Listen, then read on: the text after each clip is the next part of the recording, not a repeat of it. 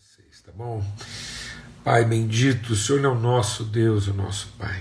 Todos os dias da nossa vida foram escritos quando nenhum deles havia ainda. Por isso, por mais angustiantes que sejam os nossos dias, nosso coração, ó Deus, rejeita a ansiedade, porque sabemos que o que prevalece sobre nós não são os diagnósticos, não são as palavras dos homens, mas é a fidelidade do Senhor. Então nós queremos evocar mesmo essa consciência da tua fidelidade, da tua bondade na casa do Vanderlei e da Simone, que antes de qualquer outra coisa, Senhor, eles sejam tomados dessa consciência para frutificar em todo o tempo. Onde quer que o Senhor os leve, nesse momento agora, nas consultas, qualquer tratamento, qualquer lugar para onde eles forem levados em função deste diagnóstico, eles sejam luz, sejam vida, sejam testemunho, estejam ali para entregar aquilo que o Senhor já colocou no coração deles. Muito obrigado, Pai, porque em cada momento de desafio, de necessidade, de transtorno, de luta, é também a oportunidade do encontro, a mesa.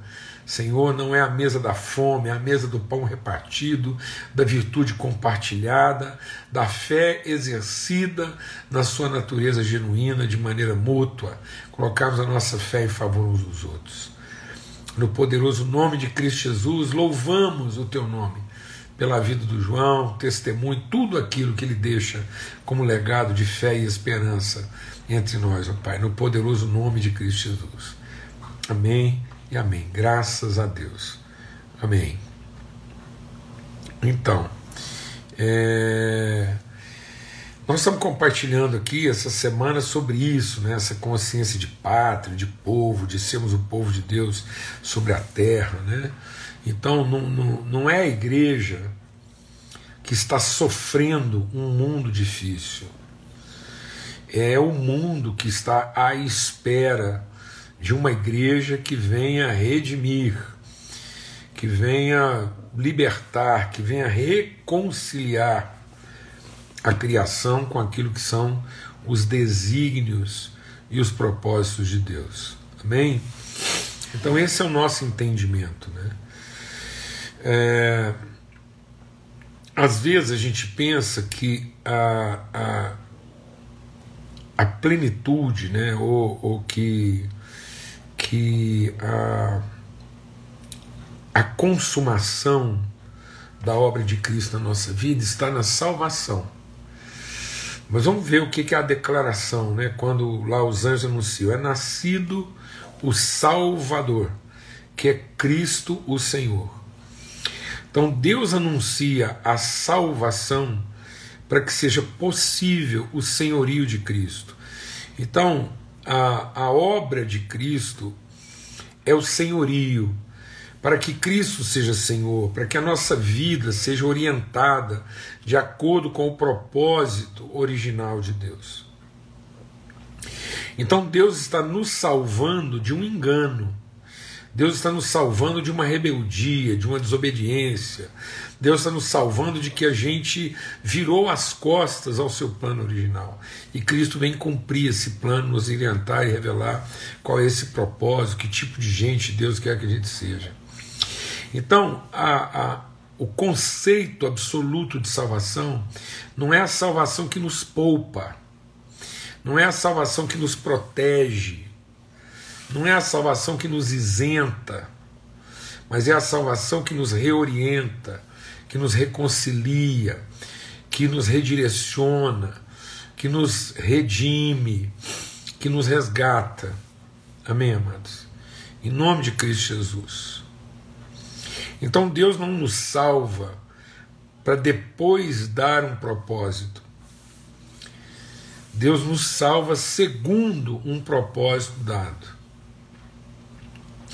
Então, quem ofereceu, deixa o Espírito de Deus ministrar o nosso coração, quem ofereceu salvação numa perspectiva de fim, quem colocou salvação como um fim, como um objeto de desejo, como uma expectativa, foi o diabo. O que Deus nos ofereceu e nos prometeu foi propósito. Deus nos abençoou para um propósito. Então, Deus está nos salvando para que a gente possa cumprir a promessa. Então, na perspectiva de Deus, salvação não é uma promessa. Salvação é um ato da fidelidade de Deus para que nós possamos cumprir a promessa. Então, Deus nunca prometeu salvação. Deus assegurou salvação àqueles a quem ele fez uma promessa. Quem promete salvação e quem coloca salvação como promessa é o diabo. Então, quem vem oferecer salvação. Então, o que, que o diabo foi oferecer lá no jardim do Éden? O que, que Deus revelou ao homem no jardim do Éden? Propósito. Deus abençoou para um propósito. Aí, o que, que o diabo veio oferecer? Não, você tem que pensar um pouco em vocês e tal, seus sonhos, seus planos. Aí ele vem oferecer. Você vem oferecer uma alternativa Salvação como um fim é a alternativa do propósito. Então, se é uma alternativa do propósito, é uma corrupção. Por isso que quando Jesus fala dos que se perdem, ele diz que se perdem exatamente aqueles que querem se salvar.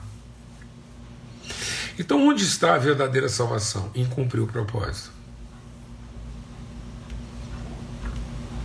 Amém? E não em querer ser salvo. Então, salvação não pode ser um objeto de desejo. Salvação tem que ser uma referência de fé.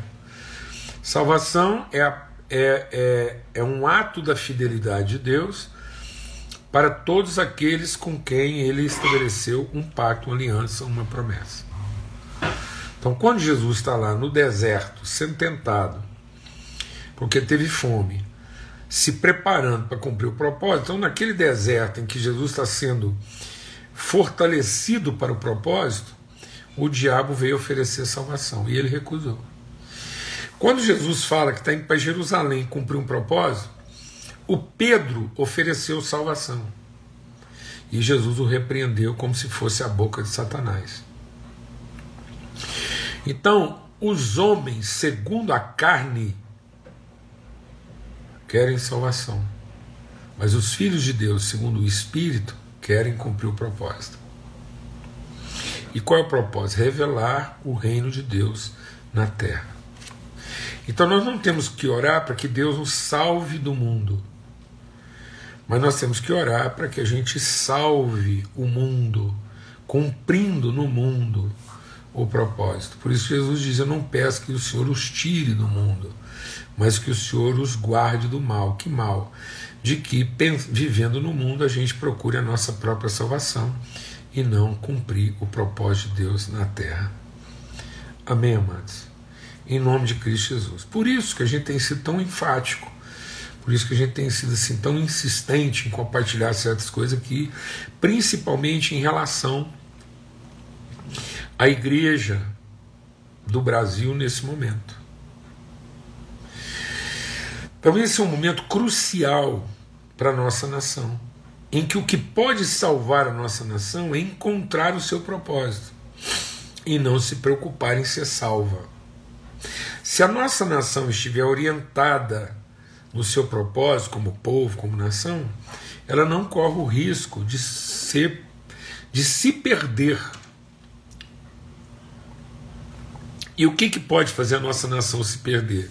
Se ela, em vez de ficar ocupada em conhecer o propósito, ela ficar preocupada em se salvar.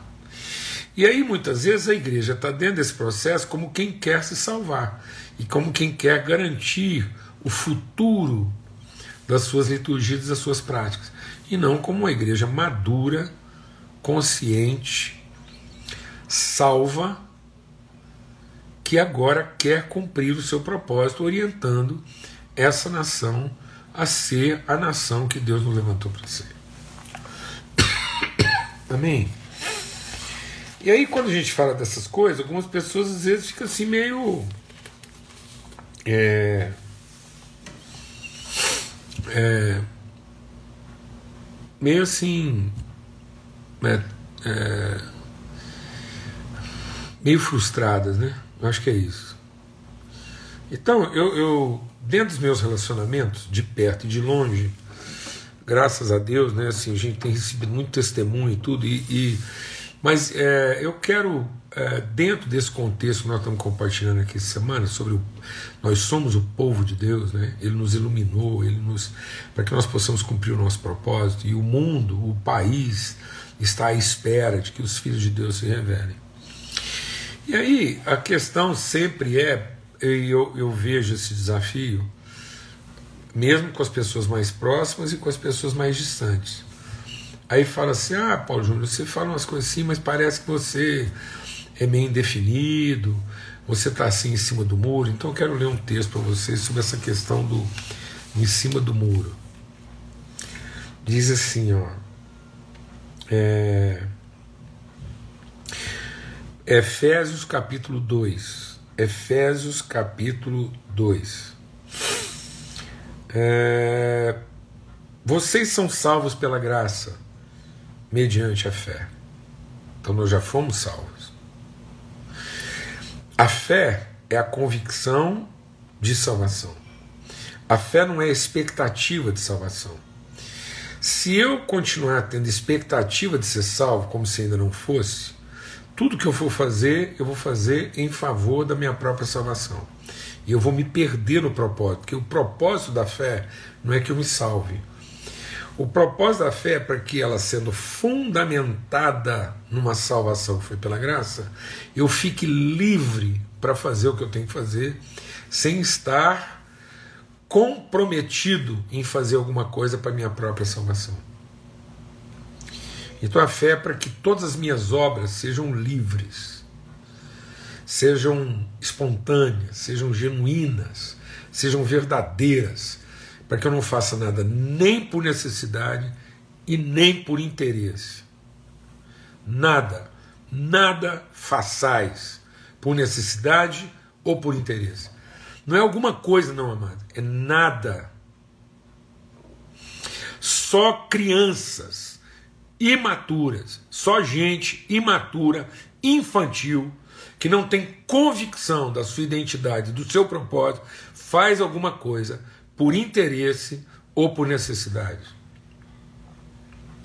Mas gente adulta, bem resolvida, madura e livre, que tem consciência da sua identidade, da sua vocação, como Paulo diz, eu oro para que sejam iluminados os olhos do seu entendimento essas pessoas não fazem nada por necessidade nem por interesse.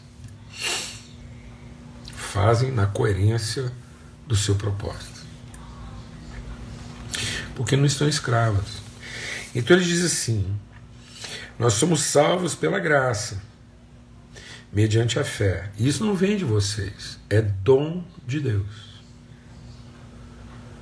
Então ninguém foi chamado para trabalhar ou para garantir sua própria salvação. Nenhum filho ou filha de Deus, na sua maturidade, poderia estar ocupado em fazer qualquer coisa para se salvar, ou para se garantir, ou para se proteger. Quem oferece salvação como coisa futura como expectativa, como possibilidade e não como referência, é o diabo. Por isso é o que ele ofereceu em Babel. Vamos nos reunir num lugar para construir um lugar em nome de Deus, porque às vezes você pensa que o diabo vai enganar as pessoas, chamando elas fazer uma coisa em nome do diabo. Não. Isso é coisa infantil. O diabo nos chama para fazer uma coisa em nome de Deus, que nos proteja, que garanta o nosso futuro e que sustente o nosso direito de culto. Vai ler lá o que era Babel. Vamos juntar nossas forças, construir uma cidade que nos dê, que nos perpetue, que nos proteja e que no centro dessa cidade vai ter uma torre que vai alcançar Deus para que ele nos veja. Essa é a cidade que deu origem à Babilônia, a mãe de todas as prostituições. Nem de algumas, não, de todas. E ele diz então: ele diz, Isso é dom de Deus, não é de obras, para que ninguém se glorie. Vocês são feitura sua, nós somos feitos por Deus, criados em Cristo Jesus. Para quê? Para boas obras. Então ele está salvando, num ato de fidelidade ao propósito, aqueles que ele criou para boas obras. Então a salvação não é um fim, é um meio de redenção para que o fim seja alcançado. Por isso que Cristo é o autor e consumador da nossa fé. Porque agora minha fé está fundamentada em Deus como princípio e ele agora eu fui gerado dele, criado por ele para cumprir o seu propósito. E é por isso que ele nos salvou. Para que ele possa ser senhor da nossa vida. E isso, o senhorio dele está revelado nas coisas que nós realizamos para manifestar. Essas obras que Deus mandou a gente fazer, ela, as obras não são resolvidas toda semana. As obras que Deus mandou a gente fazer, elas não são a liturgia que você resolve toda semana. Não é os hinos que você quer cantar num culto. Não é a mensagem que você quer pregar. Não, é coisa muito mais abrangente de caráter absoluto. Quando Deus fala das obras, as boas obras, é tudo aquilo que a gente realiza de caráter absoluto, transformador e redentor. Não são feitos, não são atos, são obras de redenção. Essa liturgia redentora, ela foi ele estabeleceu lá na eternidade para que andássemos nela. As obras que ele está falando, que vão revelar a sua glória, é uma forma de viver, é um estilo de vida que revela a natureza dele em tudo aquilo que a gente faz. Não é um momento, não é um instante devocional. E ele diz assim: Portanto, lembrai-vos que vocês, no passado, eram ignorantes, a gente era ignorante. Então por que a gente estava perdido? Porque a gente era ignorante em relação ao propósito. Então a gente não era perdido porque a gente fez uma coisa que deu errado. A gente fez tudo que a gente estava fazendo, tudo, o certo e o errado que a gente estava fazendo, estava fora do propósito. Então não estava perdido só nas coisas erradas. Nós estávamos perdidos em todas as coisas. Porque tudo que a gente estava fazendo era em favor da nossa própria salvação e não em favor do propósito. E ele diz: então a gente era gentil, ignorante. Certo? E aí ele continua aqui. E eram chamados em circuncisão, pelos que na carne chamam de circuncisão feita pelas mãos. Que naquele tempo estavam sem Cristo, separados da comunidade e estranhos ao pacto da promessa. Já nem sabia o que era a promessa de Deus para um povo. Amém? Não tendo esperança e sem Deus no mundo, mas agora em Cristo Jesus, vocês que estavam longe, chegaram perto pelo sangue de Cristo, porque Ele é a nossa paz, o qual de ambos fez um só povo e derrubou o muro de separação que havia entre nós, abolindo na sua carne a inimizade, isso é, a lei dos mandamentos, que consistia em ordenanças para fazer em si mesmo de dois um novo homem, fazendo assim a paz e reconciliar ambos com Deus em um corpo pela cruz, matando com ela a inimizade. E assim ele pregou a paz aos que estavam longe e aos que estavam perto, porque agora ambos temos acesso ao mesmo Espírito, ao Pai. Assim não somos estrangeiros nem forasteiros, mas concidadãos com os santos e somos a família de Deus. Amados, quando a gente está falando aqui, o que é o seguinte: como é que a igreja poderia cooperar num momento tão difícil para a nossa nação. Primeiro, a igreja podia dar o exemplo, o exemplo de como é possível ter conversas difíceis. A igreja podia dar o exemplo de como realidades e pensamentos extremos podem dialogar pela convicção da unidade do espírito. Nós não vamos ter unidade do espírito porque temos unidade de fé. Não, nós vamos chegar a uma unidade de fé porque nós cremos na unidade do espírito. E sabe por que a gente crê na unidade do espírito? Apesar de ainda não termos unidade de fé, porque o muro da separação foi destruído. Então, amado, o maior desafio não é alguém achar que você está em cima do muro. Sabe o que é a maior tristeza? É ver que ainda tem gente que vê o muro que foi destruído. Então, onde está esse muro? Onde está esse muro que diz que tem gente de um lado e do outro, do muro? Como se a gente tivesse que escolher qual lado do muro que nós vamos ficar. Sabe onde é que está esse muro? No nosso entendimento.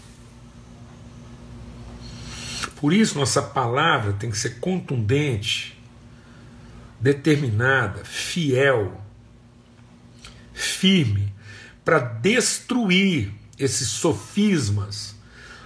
O que, é que são sofismas? São coisas que não são mentira, que aparentemente são verdade, mas que são engano. Então, essas, essas falas e falácias e sofismas e mensagens carregadas de tanta coisa só fazem manter de pé as fortalezas mentais que já deveriam ter sido destruídas. Para que a gente, como pessoa madura, conseguisse conversar com os diferentes, por mais radicais que fossem as nossas diferenças, com maturidade, provando que é possível ter conversa difícil, em amor, graça e misericórdia, sem nos acusarmos mutuamente, sem nos apelidarmos mutuamente, sem nos desprezarmos mutuamente, sem nos colocarmos mutuamente um do outro lado do muro. Porque a questão, amados, no fundo, não é de que lado nós estamos, porque o muro foi destruído é, em que condição nós nos encontramos. Porque o segredo não é de que lado. Cristo não veio para resolver de que lado nós estamos. Cristo veio para resolver em que lugar nos encontramos. Se dentro ou se fora. Por isso a palavra de Deus não mandou a gente sair para o mundo resolvendo de que lado nós vamos colocar as pessoas mas mandou a gente reunir todos e forçá-los a entrar para dentro. De modo que não fique ninguém de fora. Porque no que compete a nós, nós colocamos todos para dentro. Nós apresentamos a Deus, a todos, o reino de Deus. A gente não chega para as pessoas para dizer qual lado que chegou, para que escolher de que lado elas ficam. Nós chegamos para revelar às pessoas que é chegada a elas o reino, a vontade, o propósito de Deus, para que elas tenham que tomar uma decisão, se ficam dentro ou se ficam fora.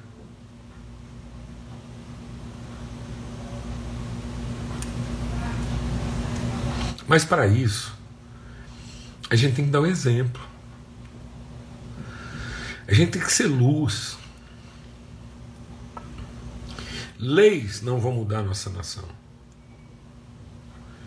Leis são aios, são tutores. As leis existem onde não há revelação, mas o que pode redimir nossa nação para o seu propósito é exemplo. E o exemplo tem que vir dos irmãos mais maduros, gente que já superou o partidarismo, porque entendeu que o muro foi derrubado. E agora, com maturidade, isenção, respeito, honra, ousadia, crendo na unidade do Espírito, conseguem ter as conversas mais difíceis, por quanto tempo for necessário. Então vou te dizer uma coisa: se nós, os cristãos, estivéssemos dando o exemplo, nossa nação hoje estaria envergonhada, constrangida.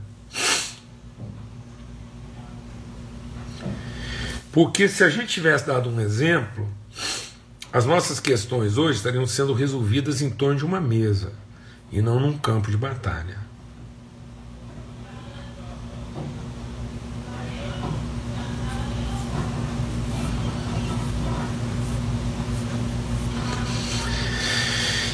Amém.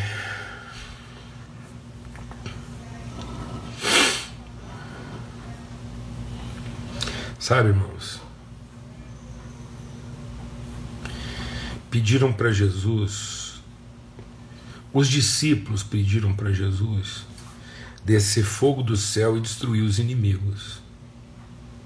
E ele não fez. Os fariseus e publicanos pediram Jesus para performar um milagre para satisfazer a curiosidade deles. Faz um milagre aí, a gente estava doido para te ver se ia fazer um milagre. E ele não fez. E o Pilatos pediu para Jesus explicar para ele o que era verdade. E ele não fez. Os gregos pediram entendimento e ele não fez. Jesus frustrou a expectativa de todos aqueles que queriam que ele agisse conforme suas necessidades e suas conveniências. Ele não fez. E ele fez exatamente aquilo que muita gente esperava que ele não iria fazer e que parecia ser a única coisa que ele não deveria ter feito.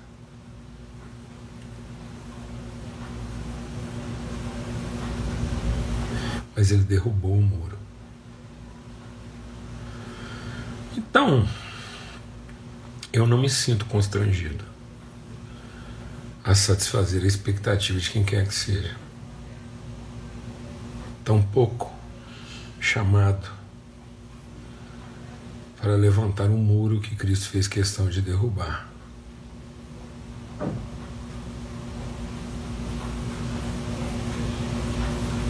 Eu nem sei onde é que esse muro fica.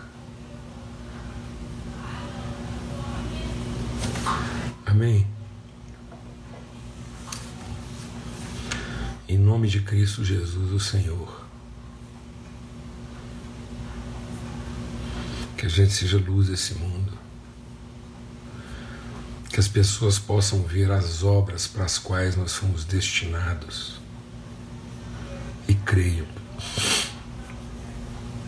Jesus disse que ele recebeu duas coisas do Pai: a palavra e a glória. E ele disse o seguinte: Eu dei a palavra para eles, mas só a palavra só a palavra vai fazer com que eles sejam perseguidos. Mas eu dei também para eles a glória, para que eles sejam um, a fim de que o mundo creia. Nós não vamos transformar o mundo com retórica e pregação. Nós vamos transformar o mundo. As pessoas vão prestar mais atenção no que a gente está pregando quando elas perceberem que essa palavra transformou a nossa vida a tal ponto que nós nos tornamos maduros o suficiente para sentarmos à mesa com aqueles que aparentemente são nossos inimigos, mas com quem nós repartimos o pão, porque somos irmãos.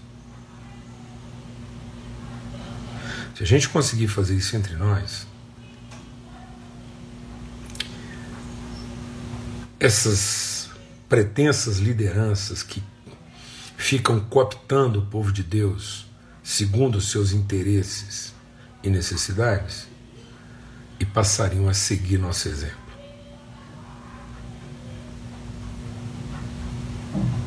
Amém. Em nome de Cristo Jesus, o Senhor. Talvez isso vai exigir de nós muito mais coragem.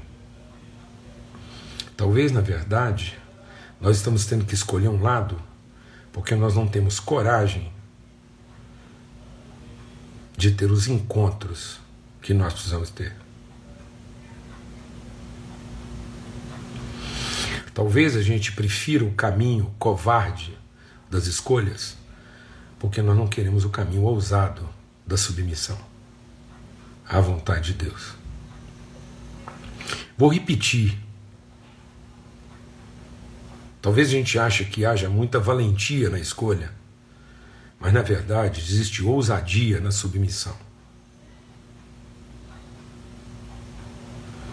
E muitas vezes nós preferimos a covardia das escolhas do que a ousadia de nos submetermos ao propósito.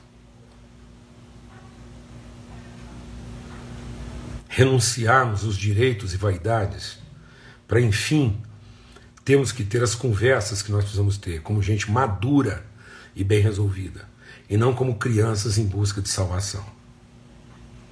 Em nome de Cristo Jesus, o Senhor pelo sangue do Cordeiro. Que a paz de Cristo seja sobre todos.